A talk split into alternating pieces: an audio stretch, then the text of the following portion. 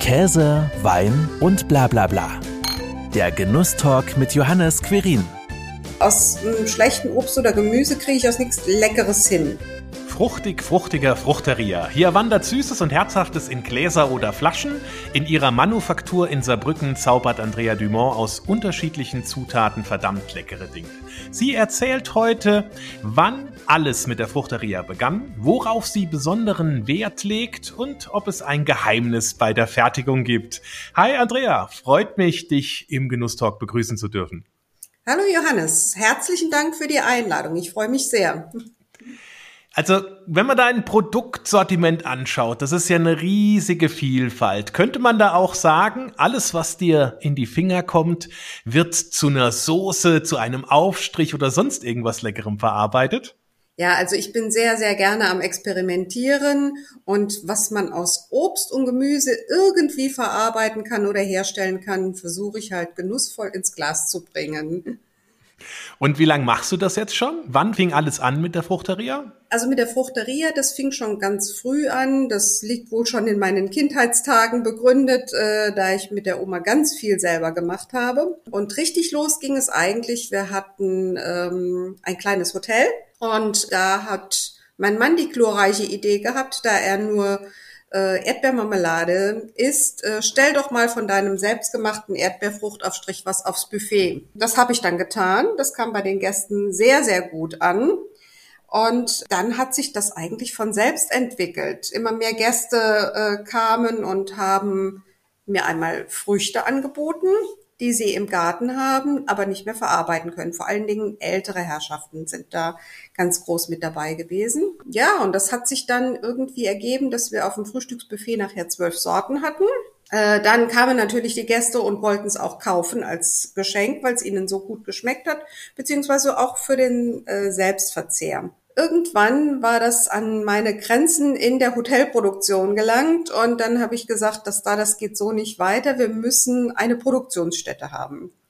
Die habe ich dann 2014 gefunden im Kleinen, wollte auch wirklich nur produzieren aber da war so ein kleiner süßer Laden noch mit dabei und da haben wir gedacht, na ja gut, wenn dann mal jemand kommt, dann machen wir halt auch einen kleinen Laden dazu. Das hat sich dann ganz schnell noch weiterentwickelt, so dass wir jetzt an unserer dritten Stelle äh, der Produktionsstätte eigentlich sind. Das soll auch jetzt die Endstation sein, weil sonst äh, fallen wir nicht mehr unter Manufaktur und können nicht mehr diese Qualität bringen, die wir leisten konnten. Das war, ähm, angefangen haben wir jetzt eigentlich wirklich mit der Fruchteria dann 2014, das als reine Manufaktur zu betreiben.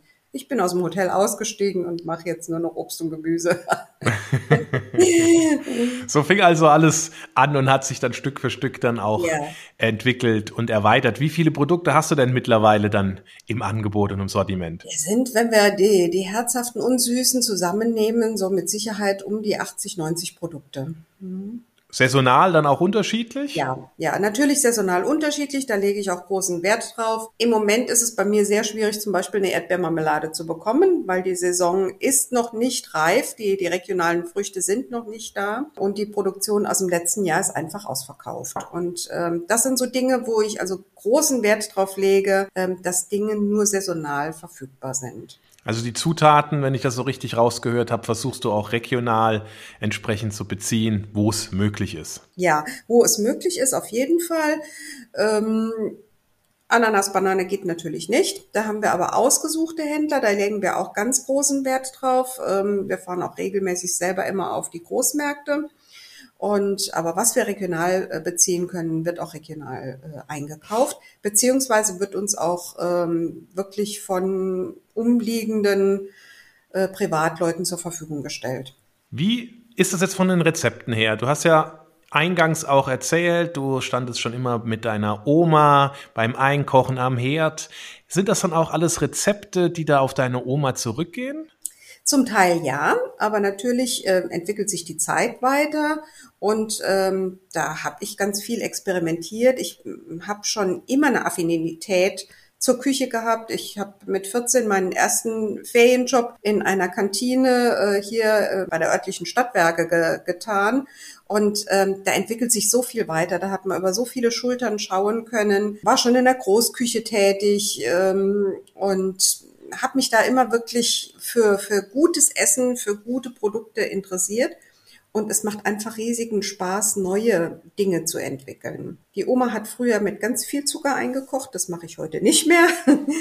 Ohne Zucker wird es ähm, in einer Manufaktur nicht gehen, da werde ich oft nachgefragt. Aber das, äh, dann kriegen wir die Haltbarkeit einfach nicht hin. Äh, das kann man privat machen, ist das auch vollkommen okay. Aber äh, wenn wir wirklich in den Verkauf gehen, brauchen wir ein Mindesthaltbarkeitsdatum und da, da brauchen wir den Zucker schon zum Konservieren. Also muss natürlich alles ein bisschen angepasster sein und auch behutsam vielleicht das ein oder andere auch modernisiert, an den Geschmack der Zeit so ein bisschen auch angepasst werden. Ja, genau. Also Geschmack der Zeit ist ganz wichtig. Die Oma hat früher keine Früchte mit, äh, mit Kräutern zum Beispiel kombiniert. Ne? Ähm, Chutneys, Relish ist das kannte man da in dieser Zeit halt noch nicht. Und da ist vieles natürlich neu dazugekommen. Mhm. Und wenn du jetzt so neue Ideen entwickelst, wie kommst du überhaupt auf die Ideen? Einfach ausprobieren oder kriegst du irgendwo eine Inspiration her? Sowohl als auch. Also ähm, es sind Dinge, ich ähm, lecke jeden Löffel ab und äh, da liegt da mal was rum und dann äh, habe ich zwei verschiedene, drei verschiedene Geschmacksrichtungen im Mund. Auf einmal denke, hm, das könnte gut zusammenpassen.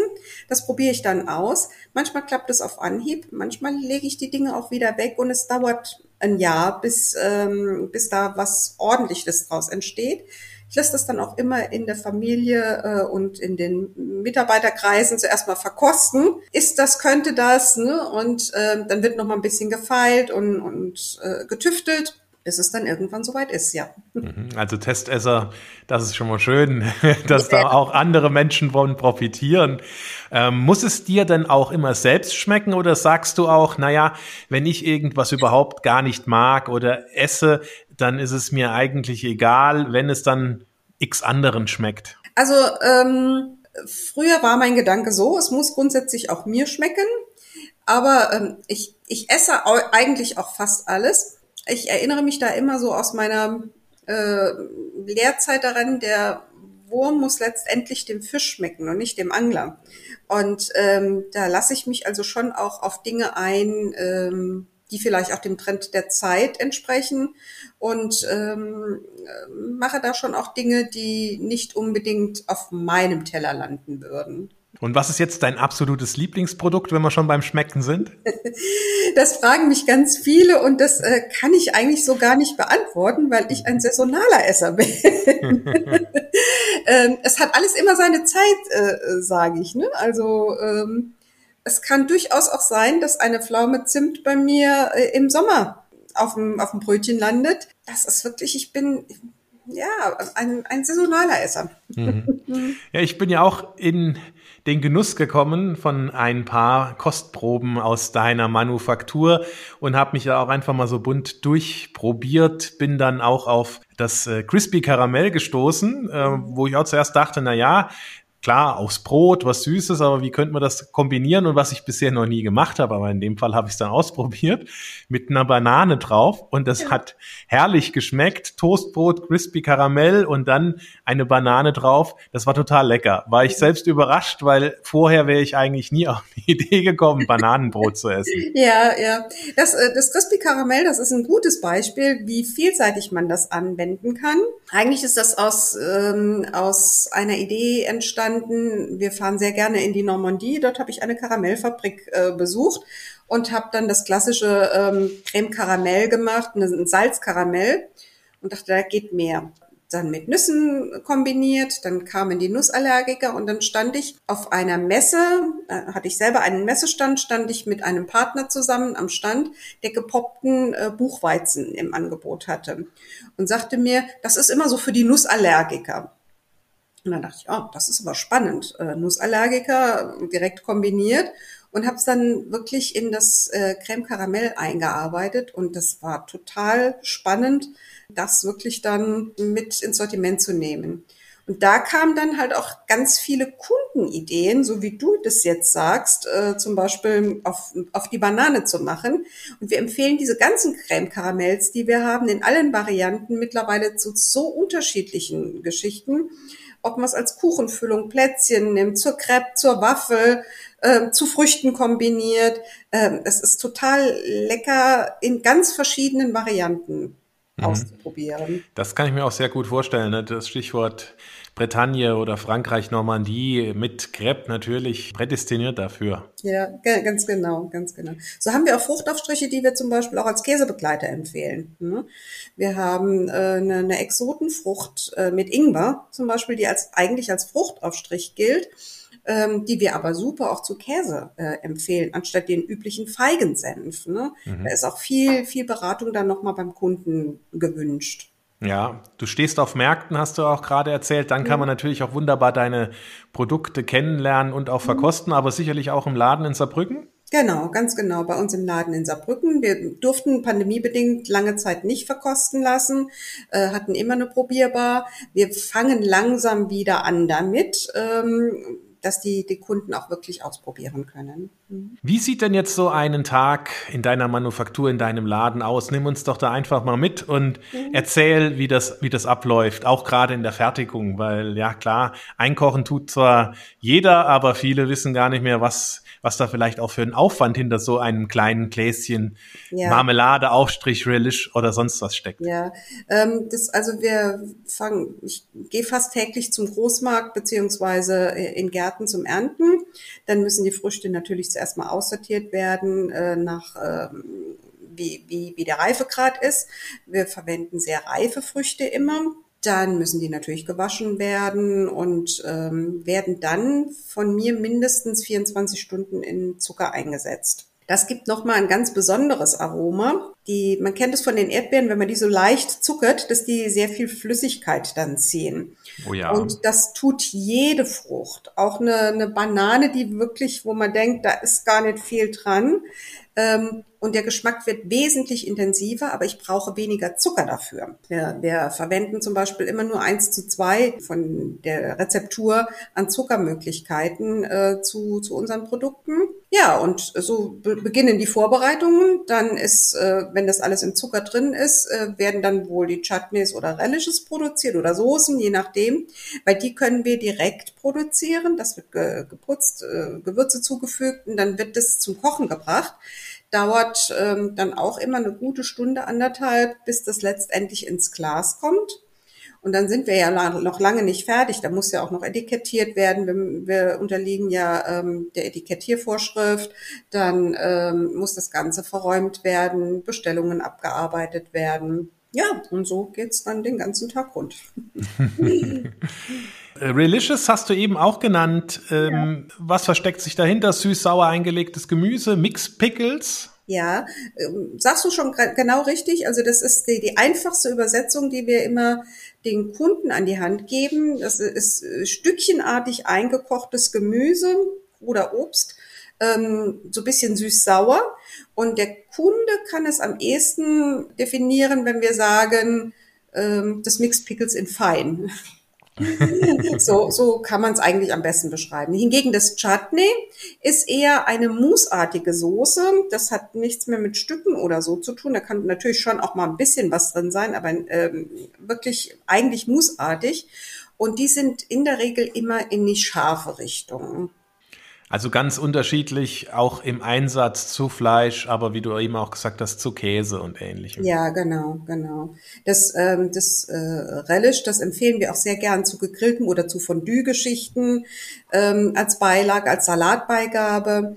Es wäre aber auch zum Beispiel möglich, äh, zum, zum guten Steak einfach anstatt mal die, die Röstzwiebel, die man hat, ähm, einfach so auch dazu zu reichen.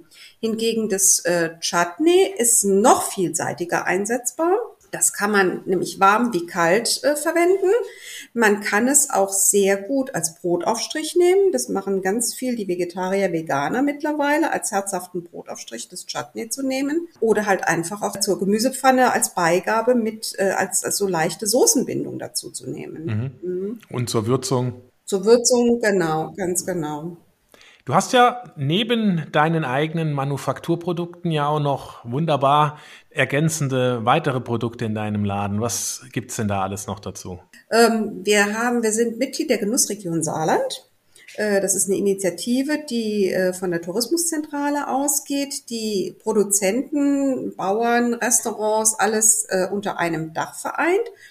Und da wir gerade bei uns im Laden viele Geschenkkörbe auch ähm, mitverkaufen, ist natürlich ein Geschenkkorb für 30, 40 Euro nur Marmelade oder Chutney drin zu haben von uns ein bisschen langweilig. Da haben wir gesagt, äh, dann natürlich bleiben wir in der Region nehmen regionale Produkte mit ins Sortiment mit rein. Das ist äh, vom Wein beginnend über äh, die Öle, über ähm, Schokoladen, ganz viele Produkte, die wir da ähm, auch noch mit zuzüglich im Sortiment haben, dass es ein, ein schöner bunter Mix ist. Und da achten wir wirklich drauf, dass es regionale Spezialitäten sind von regionalen Man Manufakturen.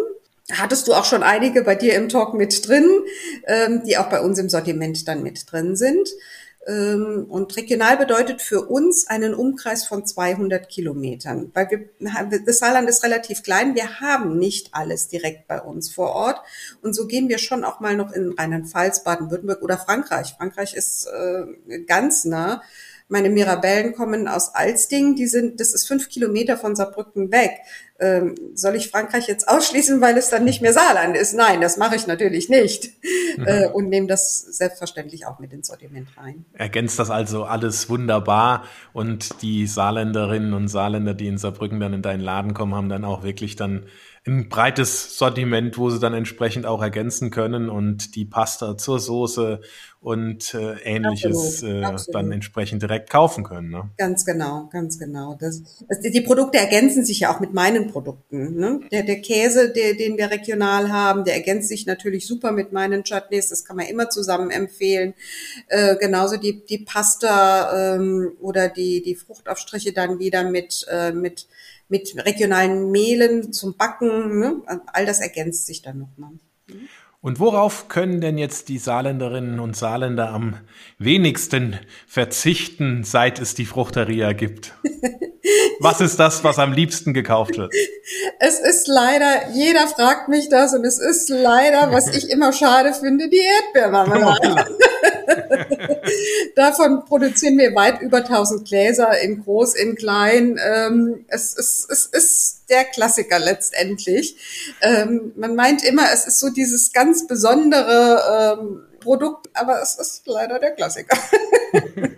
Und gibt es da etwa ein Geheimnis in der Fertigung, warum das alle wollen? Nein, ich glaube, es ist einfach das Produkt, was auf keinem Frühstückstisch fehlen darf. Es ist, äh, da macht man nichts verkehrt, das passt immer und äh, von daher wird es auch am meisten verlangt. Das ist der allgemeine Trend, ist die Erdbeermarmelade, ist die, die am meisten läuft. Hm. Und das ist ja auch noch sehr wahrscheinlich nach dem Rezept von der Oma. So sieht's aus, jawohl. Ja? da ist auch gar nichts wirklich sonst drin. Äh, da werde ich oft nachgefragt, auch Früchte zu kombinieren, so dieses Erdbeer-Rhabarber. Ne? Und dann sage ich immer, nee, das ist wirklich die, die klassische, die reine Erdbeermarmelade, ohne Schnickschnack, ohne alles, aber dafür super lecker und, äh, und besonders. Ne? Ohne Schnickschnack und besonders ist auch äh, zwei gute, sind zwei gute Stichwörter. Ähm, worauf legst du denn besonderen Wert bei deinen Produkten, bei der Fertigung? Regionalität haben wir schon gehört, aber gibt es da noch so ein paar Punkte, wo du sagst, also das muss auf jeden Fall äh, mhm. mit dabei sein, das berücksichtige ich, sonst ist das äh, kein Produkt, was bei mir in der Fruchteria angeboten wird. Mhm. Also es muss ähm, wirklich ein, eine ausgesuchte gute Qualität sein, weil aus schlechten Obst oder Gemüse kriege ich aus nichts Leckeres hin. Das muss schon mal, eine, das ist Grundkriterium. Da spielt Sensorik, Fühlen, Schmecken, Riechen spielt da eine ganz große Rolle. Zeit ist ein ganz, ganz wichtiges Thema. Wie ich eben schon gesagt habe, mindestens 24 Stunden, eher noch länger. Die, die Zeit, das hat ein Industrieprodukt nicht. Das ähm, haben, haben wir hier viel, viel besser mit drin.